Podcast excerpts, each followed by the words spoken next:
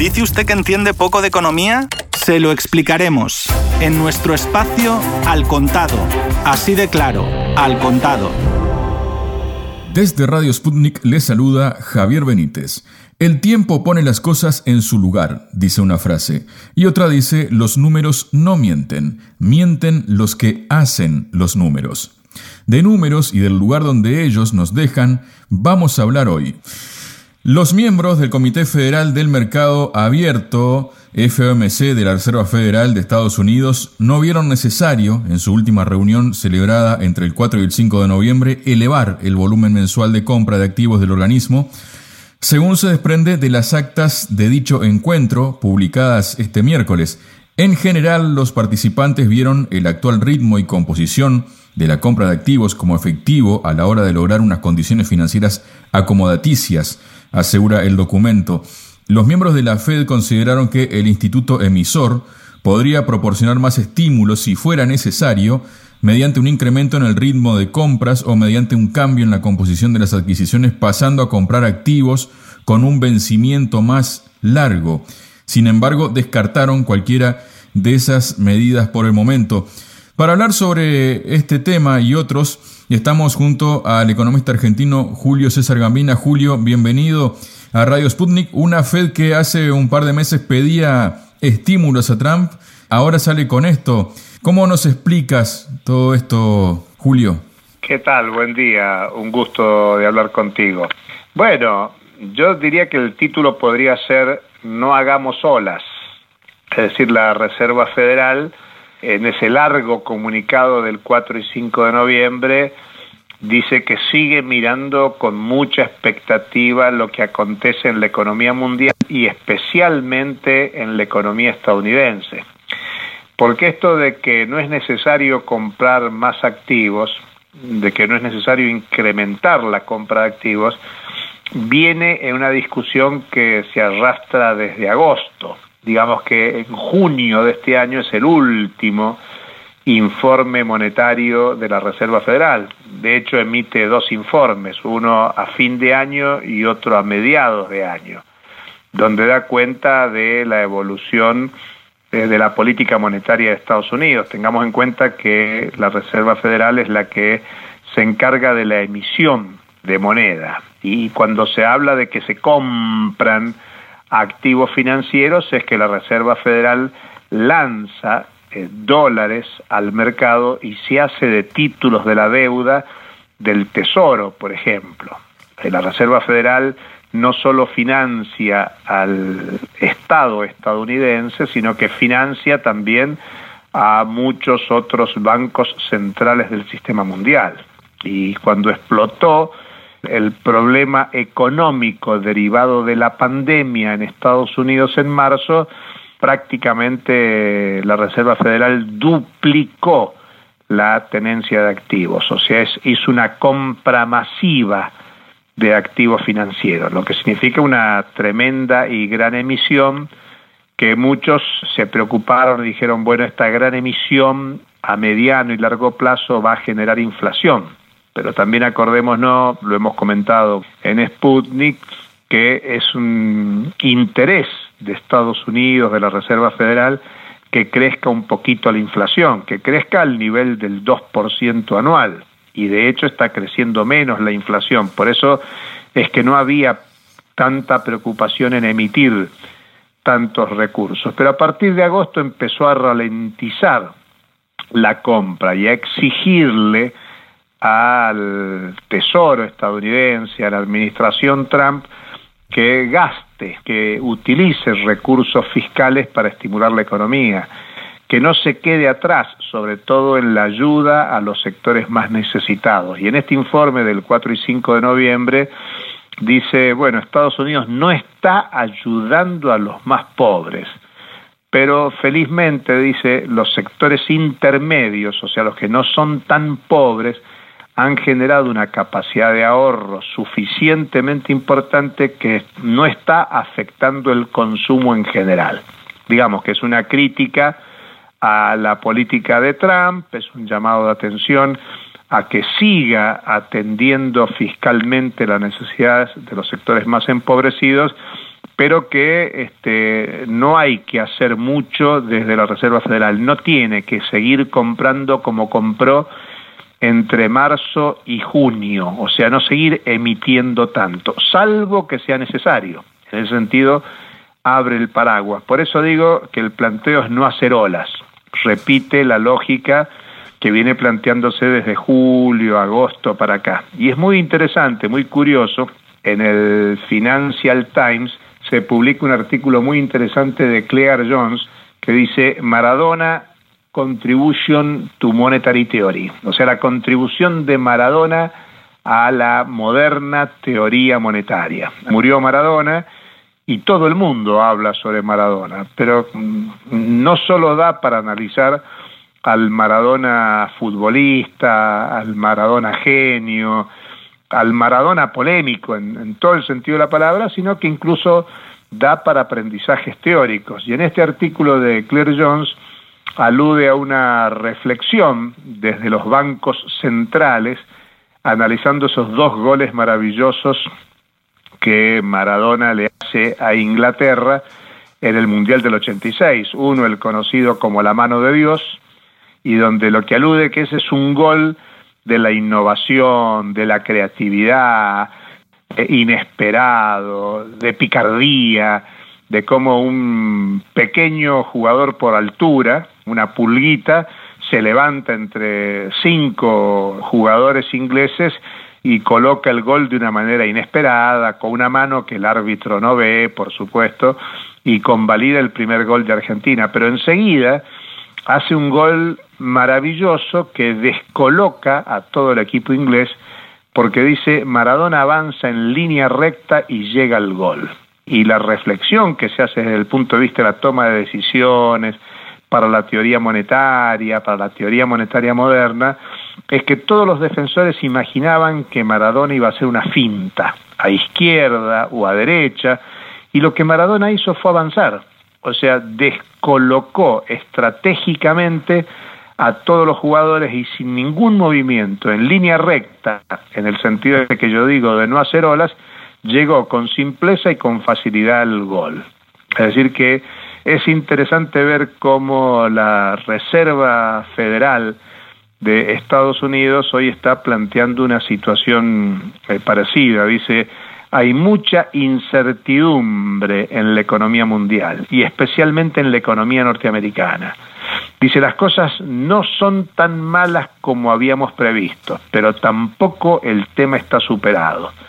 Y la recuperación de la economía no va a ser tan importante como se imaginaba. Es decir, estamos a mitad de camino, eh, sobre todo por la expectativa que hay de que la vacuna pueda resolver los temas sanitarios. Pero todo está puesto en potencial, todo está puesto en relativo y por eso la respuesta de la Reserva Federal es vamos bien hasta acá, no hagamos sola, tengamos cuidado, si es necesario salgamos a comprar más activos y por eso es, muy interesante el artículo de Claire Jones porque lo que está planteando es que a veces hay que dejar que las cosas fluyan que las cosas sucedan. Y Maradona avanzó de 60 metros con la pelota desde campo argentino al campo inglés y metió el golazo más importante de la historia de los mundiales. No lo digo como argentino, sino que es el, el comentario general. Pero es interesante ver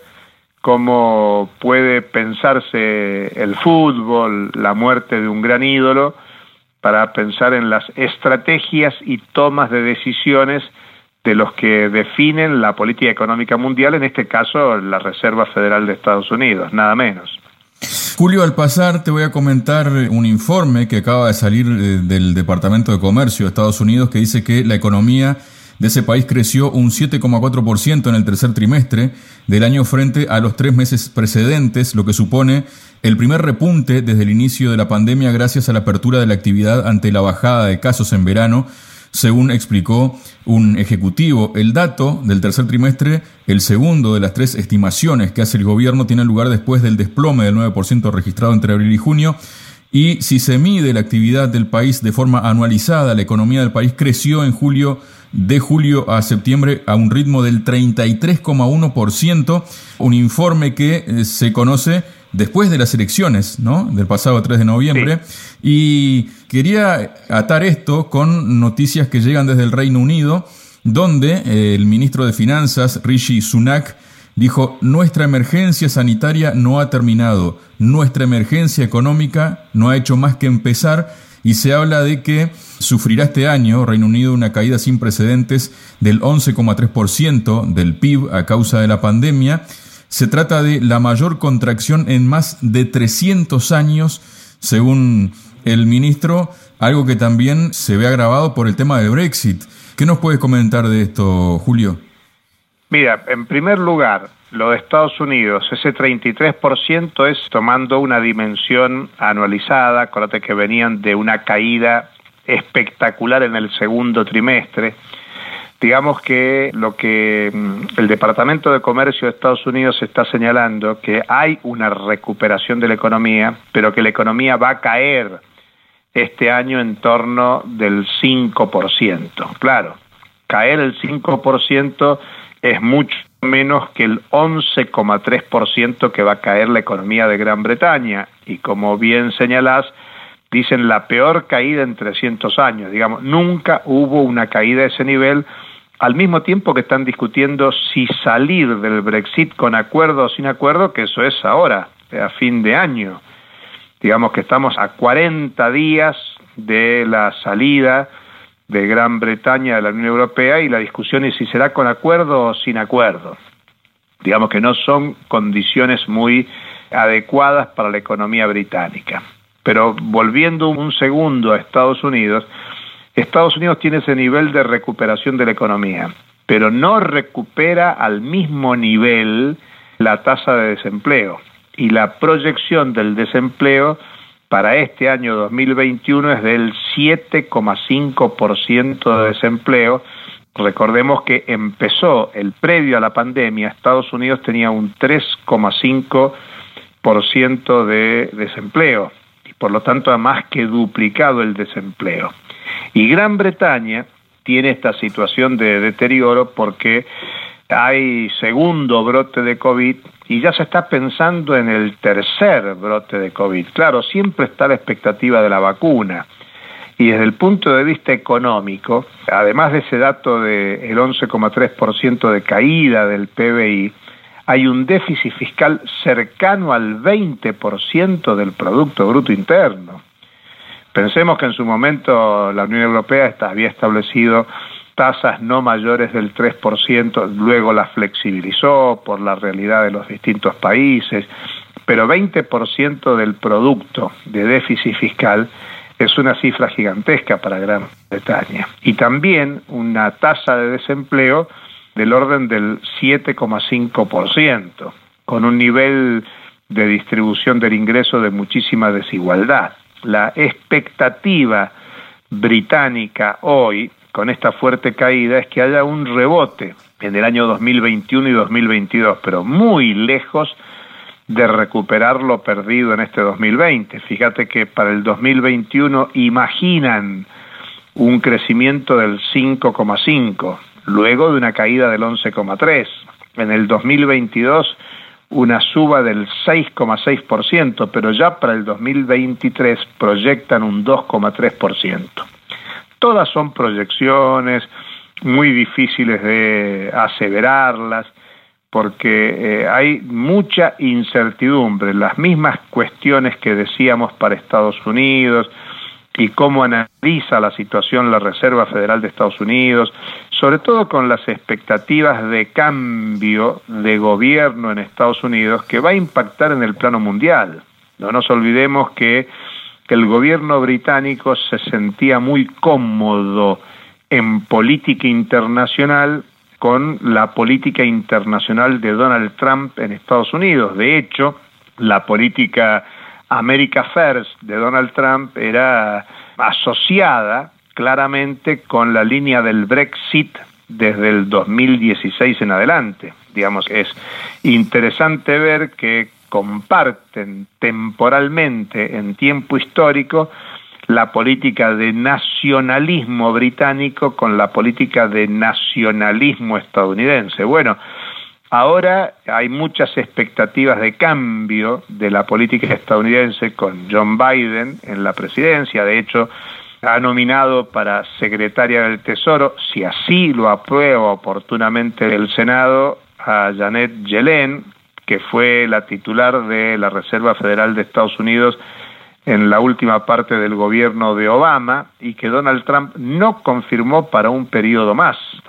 Y bueno, esta persona que viene de presidir la Reserva Federal en tiempos de Obama será la secretaria del Tesoro de Estados Unidos en el eventual gobierno de John Biden. Por lo tanto, hay que mirar esta situación de incertidumbre y de expectativas vamos a insistir, hay expectativas por la vacuna, hay expectativas por la recuperación de la economía y hay expectativas por una vuelta a unas relaciones de relativa cooperación, no solo en materia económica financiera, sino sobre un tema muy muy grave que da vuelta y, asociado al tema del COVID, que es el tema del cambio climático.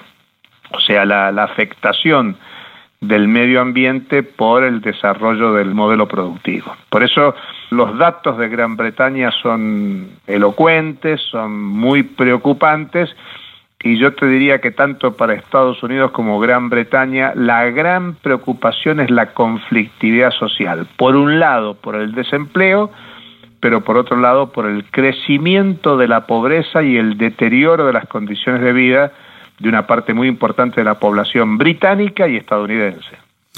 Muchas gracias, Julio. Bueno, un gustazo hablar contigo. Eran los comentarios del economista argentino Julio César Gambina. Quien les acompañó, Javier Benítez, les invita a seguir poniendo las cosas en su lugar la próxima semana en una nueva edición de Al Contado. Muchas gracias y hasta entonces.